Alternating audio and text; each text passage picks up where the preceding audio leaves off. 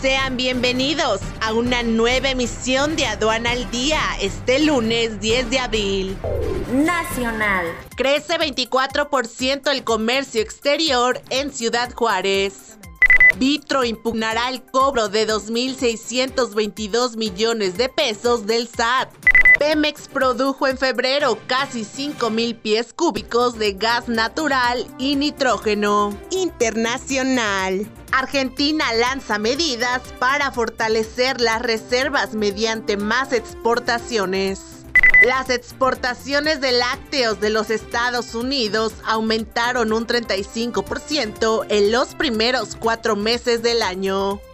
Las exportaciones regionales en Perú con valor agregado crecieron 8.3% en enero de este año. Este es un servicio noticioso de la revista Estrategia Aduanera. EA Radio, la radio aduanera.